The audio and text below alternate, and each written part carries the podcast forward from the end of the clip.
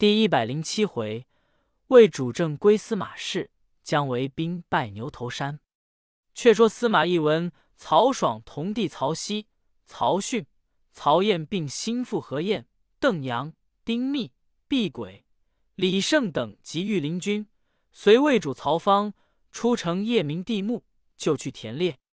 懿大喜，即到省中，令司徒高柔假以节钺行大将军事。先据曹爽营，又令太仆王关行中领军士据曹溪营。亦引旧官入后宫奏郭太后，严爽被先帝托孤之恩，奸邪乱国，其罪当废。郭太后大惊曰：“天子在外，如之奈何？”亦曰：“臣有奏天子之表，诛奸臣之计。太后勿忧。”太后惧怕。只得从之，亦即令太尉蒋济、尚书令司马孚一同写表，遣黄门击出城外，进至地前申奏。亦自引大军据武库。早有人报知曹爽家，其妻刘氏即出厅前，唤首府官问曰：“今主公在外，重达起兵何意？”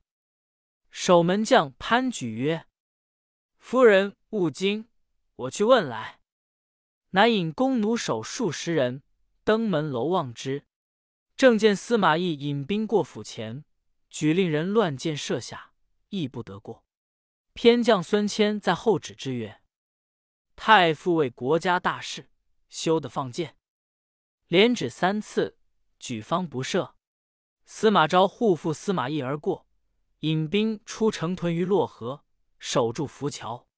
且说。曹爽手下司马鲁之见城中事变，来与参军新场商议曰：“今众达如此变乱，将如之何？”场曰：“可引本部兵出城去见天子。”知然其言，场即入后堂，其子欣献殷见之，问曰：“如有何事，荒速如此。”场告曰：“天子在外。”太傅闭了城门，必将谋逆。献英曰：“司马公未必谋逆，特欲杀曹将军耳。”场惊曰：“此事未知如何？”献英曰：“曹将军非司马公之对手，必然败矣。”场曰：“今鲁司马叫我同去，未知可去否？”献英曰：“执守，人之大义也。凡人在难。”犹或续之，执鞭而弃其事，不降莫大焉。场从其言，乃与鲁之引数十骑斩关夺门而出。人报之司马懿，亦恐还范一走，即令人召之。范与其子商议，其子曰：“车驾在外，不如南出。”范从其言，乃上马至平昌门，城门已闭。把门将乃还范就立司藩也。范秀中取出一竹板曰：“太后有诏，可即开门。”司藩曰：“请诏验之。”范斥曰：“汝是无故立，何敢如此？”藩只得开门放出。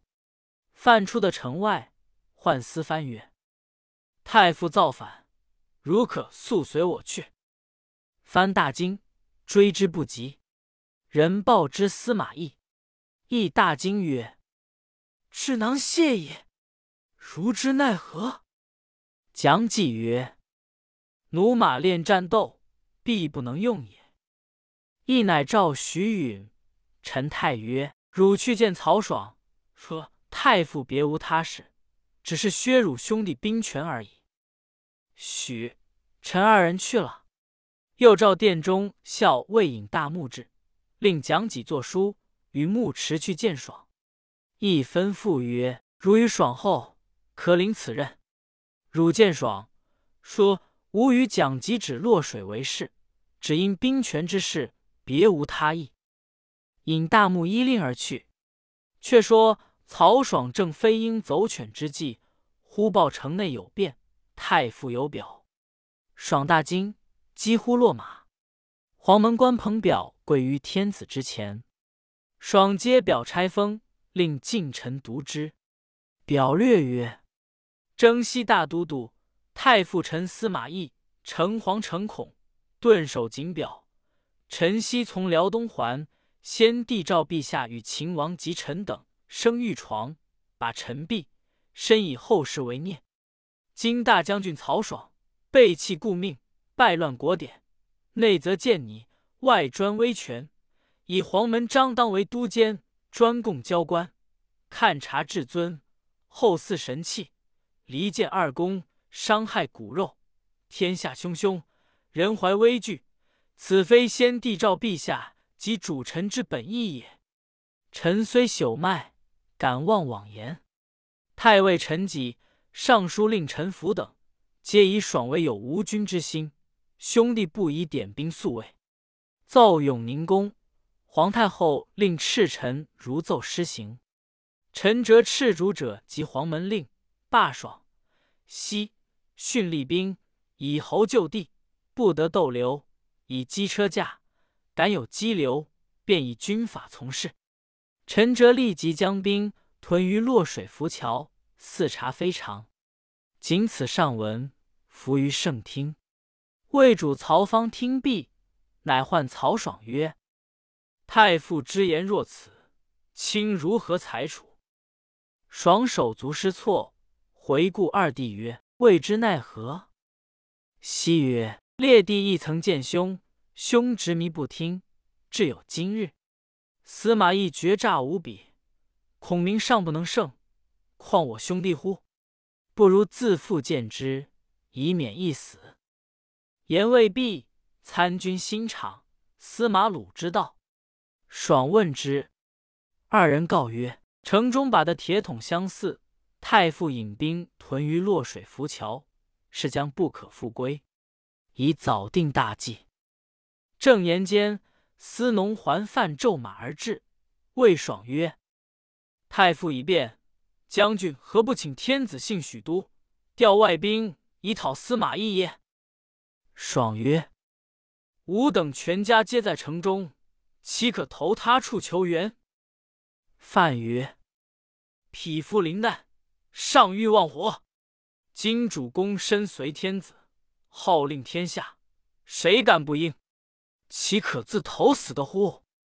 爽闻言不决，唯流涕而已。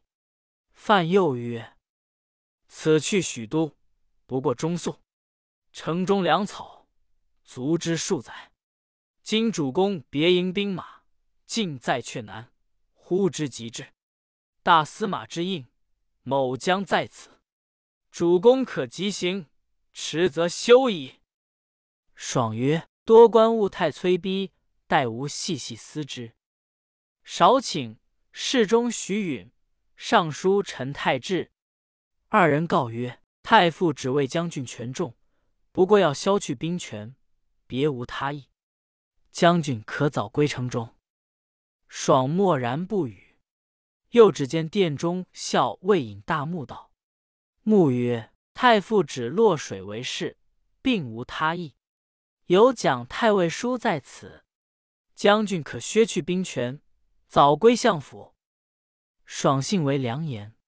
桓范又告曰：“是极矣，休听外言而就死地。”是夜，曹爽亦不能决，乃拔剑在手，嗟叹寻思，自黄昏直流泪到晓，终是狐疑不定。还范入帐催之曰：“主公思虑一昼夜，何尚不能决？”爽至见而叹曰：“我不起兵，情愿弃官，但为富家翁足矣。”范大哭，出帐曰：“曹子丹以智谋自矜，亲兄弟三人真屯独耳。”痛哭不已。徐允、陈太令。爽先纳印绶与司马懿，爽令将印送去。主簿杨宗扯住印绶哭曰：“主公今日舍兵权，自负去降，不免东市受禄也。”爽曰：“太傅必不失信于我。”于是曹爽将印绶与许、陈二人先击与司马懿。众军见吴将应，尽皆四散。爽手下只有数骑官僚。到浮桥时，亦传令，叫曹爽兄弟三人且回私宅，余皆发监听候敕旨。爽等入城时，并无一人侍从。桓范至浮桥边，亦在马上以鞭指之曰：“桓大夫，何故如此？”范低头不语，入城而去。于是司马懿请驾拔营入洛阳。曹爽兄弟三人回家之后，亦用大锁锁门，令居民八百人为守其宅。曹爽心中忧闷，西魏爽曰：“今家中乏粮，兄可作书与太傅借粮。如肯以粮借我，必无相害之心。”爽乃作书令人驰去。司马懿览毕，遂遣人送粮一百斛，运至曹爽府内。爽大喜曰：司马公本无害我之心也，遂不以为忧。原来司马懿先将黄门张当捉下狱中问罪。当曰：“非我一人，更有何晏、邓阳、李胜、毕轨、丁密等五人同谋篡逆。”亦取了张当供词，却捉何晏等勘问明白，皆称三月间欲反，亦用常家定了。城门守将司蕃告称：“还范角诏出城，口称太傅谋反。”一语诬人反情，抵罪反坐。亦将还范等皆下狱，然后押曹爽兄弟三人并一干人犯，皆斩于市曹，灭其三族，其家产财物尽抄入库。时有曹爽从弟文书之妻，乃夏侯令女也。早寡而无子，其父欲改嫁之，女结而自恃。及爽被诛，其父复降嫁之，女又断去其鼻。其家惊惶，谓之曰：“人生世间，如清晨凄若草，何至自苦如此？且夫家又被司马氏诛戮已尽，守此欲谁为哉？”女泣曰：“吾闻仁者不以盛衰改节。”义者不以存亡一心。曹氏盛时，尚欲保中，况今灭亡，何忍弃之？此禽兽之行，吾岂为乎？义闻而贤之，听使其子以养为曹氏后。后人有诗曰：“若草微尘尽达官，夏侯有女亦如山。丈夫不及群差节，自顾须眉亦汗颜。”却说司马懿斩了曹爽，太尉讲己曰：“上有鲁之，新长斩官夺门而出，杨宗夺印不语，皆不可纵。”一曰：“彼各为其主，乃一人也。”遂复个人就职。新长叹曰：“吾若不为于子，失大义矣。”后人有诗赞新献音曰：“为臣实禄当私报。”是主陵威和尽忠，新氏献殷曾劝帝，故令千载送高峰。司马懿饶了新长等，仍处绑小狱，但有曹爽门下一阴人等，尽皆免死。有关者照旧复职，军民各守家业，内外安堵。呵邓二人死于非命，果因管路之言。后人有诗赞管路曰：“传得圣贤真妙绝。”平原管路向通神，鬼忧鬼造分和邓，未丧先知是死人。却说魏主曹芳封司马懿为丞相，加九锡，懿故辞不肯受，方不准，令父子三人统领国事。懿忽然想起曹爽全家虽诛，尚有夏侯玄守备雍州等处，系爽亲族，倘骤然作乱，如何提备？必当处置。即下诏遣使往雍州，取征西将军夏侯玄赴洛阳议事。玄叔夏侯霸听之大惊，便引本部三千兵造反。有镇守雍州刺史郭淮听之夏侯霸反，即率本部兵来与夏侯霸交战。怀出马大骂曰：“汝既是大魏皇族，天子又不曾亏辱，何故被反？”霸亦骂曰：“吾祖父于国家多见勤劳，今司马懿何等匹夫，灭吾兄曹爽宗族，又来取我，早晚必思篡位。吾仗义讨贼，何反之有？”怀大怒，挺枪骤马，直取夏侯霸。霸挥刀纵马来迎，战不十合，怀败走。霸随后赶来，忽听得后军呐喊。霸急回马时，陈泰引兵杀来，郭淮复回，两路夹攻。霸大败而走，折兵大半，寻思无计，遂投汉中来降后主。有人报与姜维，维心不信。令人提访的时，方叫入城。罢拜见毕，哭告前世。维曰：“昔微子去周，成万古之名，功能匡扶汉室，无愧古人也。”遂设宴相待。为旧席问曰：“今司马懿父子掌握重权，有亏我国之志否？”罢曰：“老贼方图谋逆。”未暇及外，但魏国新有二人，正在妙龄之际，若使领兵马，实无蜀之大患也。唯问二人是谁？罢告曰：一人现为秘书郎，乃颍川长舍人，姓钟，名讳，字世纪，太傅中纣之子，又有胆志。纣常率二子见文帝，会时年七岁。其兄欲年八岁，欲见帝皇惧，汗流满面。帝问欲曰：“卿何以汗？”欲对曰：“战战惶惶，汗出如浆。”帝问会曰：“卿何以不汗？”会对曰：“战战栗栗，汗不敢出。”帝独其之，即稍长，喜读兵书，深明韬略。司马懿与蒋济。皆其奇才，一人现为苑吏，乃益阳人也，姓邓，名爱，字世载。幼年失父，素有大志，但见高山大泽，则窥夺指画，何处可以屯兵？何处可以积粮？何处可以埋伏？人皆笑之。独司马懿其其才，遂令参赞军机。爱为人口吃，每奏事必称爱爱。亦细谓曰：“亲称爱爱，当有几爱？”爱应声曰：“凤兮凤兮，故是一凤。”其资性敏捷，大抵如此。此二人深可畏也。为笑曰：“量此孺子，何足道哉？”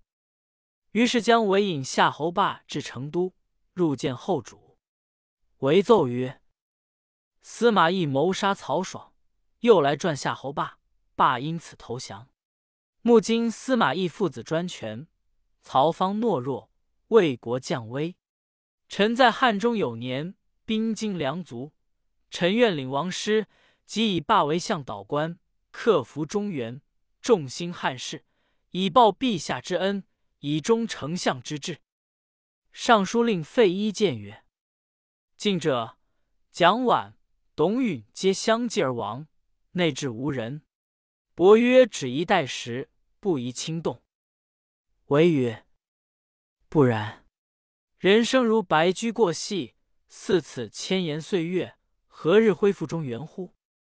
一又曰：“孙子云：‘知彼知己，百战百胜。’我等皆不如丞相远甚。丞相上不能恢复中原，何况我等？”韦曰。吾久居陇上，深知羌人之心。今若结羌人为援，虽未能克复中原，自陇而西，可断有也。后主曰：“卿既欲伐魏，可尽忠竭力，勿堕锐气，以复朕命。”于是姜维领敕辞朝，同夏侯霸进到汉中，计议起兵。维曰：“可先前使去羌人处通盟。”然后出西平，进雍州，先筑二城于曲山之下，令兵守之，以为犄角之势。我等尽发粮草于川口，依丞相旧制，次第进兵。是年秋八月，先差蜀将勾安、李兴统引一万五千兵往屈山前连筑二城，据安守东城，李兴守西城。早有细作报与雍州刺史郭淮，淮一面申报洛阳，一面遣副将陈泰引兵五万来与蜀兵交战。据安、李兴各引义军出营，因兵少不能抵敌，退入城中。太令兵四面围住攻打，又以兵断其汉中粮道。据安、李兴城中粮缺，郭淮自引兵易道，看了地势，欣然而喜。回到寨中，乃与陈泰计曰：“此城山势高阜，必然水少，须出城取水。若断其上流，蜀兵皆可死矣。”遂令军士掘土堰断上流，城中果然无水。李兴引兵出城取水，雍州兵围困甚急，心死战不能出，只得退入城去。聚安城中亦无水，乃会了李兴。引兵出城，并在一处大战良久，又败入城去。军士哭渴。安与兴曰：“将都督之兵至今未到，不知何故。”兴曰：“我当舍命杀出求救。”遂引数十骑开了城门，杀将出来。雍州兵四面围合，兴奋死冲突，方才的托。只落得独自一人，身带重伤，于皆没于乱军之中。是夜北风大起，阴云不和，天降大雪，因此城内蜀兵分粮化雪而食。却说李兴撞出重围，从西山小路行了两日，正迎着姜维人马。心下马伏地告曰：“曲山二城皆被魏兵围困，绝了水道。”幸得天降大雪，因此化雪度日，甚是危急。维曰：“吾非来迟，畏惧羌兵未到，因此误了。”遂令人送李兴入川养病。维问夏侯霸曰：“羌兵未到，魏兵围困屈山甚急，将军有何高见？”霸曰：“若等羌兵到，屈山二城皆陷矣。”无料雍州兵必进来屈山攻打，雍州城定然空虚。将军可引兵进往牛头山，抄在雍州之后。郭淮、陈泰必回救雍州，则屈山之为自解矣。为大喜曰：“此计最善。”于是姜维引兵望牛头山而去。却说陈泰见李兴杀出城去了，乃谓郭淮曰：李兴若告急于姜维，姜维料吴大兵皆在曲山，必抄牛头山袭吴之后。将军可引义军去取洮水，断绝蜀兵粮道。吴分兵一半，竟往牛头山击之。彼若知粮道已绝，必然自走矣。郭淮从之，遂引义军暗取洮水。陈泰引义军进往牛头山来。却说姜维兵至牛头山。忽听得前军发喊，报说魏兵截住去路，为慌忙自道军前视之。陈泰大喝曰：“汝欲袭吴雍州，吾已等候多时了。”为大怒，挺枪纵马，直取陈泰。泰挥刀而迎，战不三合，泰败走，为挥兵掩杀。雍州兵退回，站住山头。为收兵救牛头山下寨，为每日令兵搦战，不分胜负。夏侯霸谓将为曰：“此处不是久亭之所，连日交战，不分胜负，乃又兵之计耳，必有一谋。不如暂退，再作良图。”正言间，忽报郭淮引义军取洮水，断了粮道，为大惊，即令夏侯霸先退。唯自断后，陈泰分兵五路赶来，唯独据五路总口，站住卫兵。泰勒兵上山，矢石如雨。唯及退到洮水之时，郭淮引兵杀来，韦引兵往来冲突，魏兵阻其去路，密如铁桶。韦奋死杀出，折兵大半，飞奔上阳平关来。前面又一军杀到，为首一员大将纵马横刀而出，那人生的圆面大耳，方口厚唇，左目下生个黑瘤，瘤上生数十根黑毛，乃司马懿长子骠骑将军司马师也。为大怒曰：“孺子焉敢阻吾归路！”拍马挺枪，直来刺师。师挥刀相迎，至三合。杀败了司马师，韦托身进奔阳平关来。城上人开门放入江围，司马师也来抢关。两边伏弩齐发，一弩发十矢，乃武侯临终时所遗连弩之法也。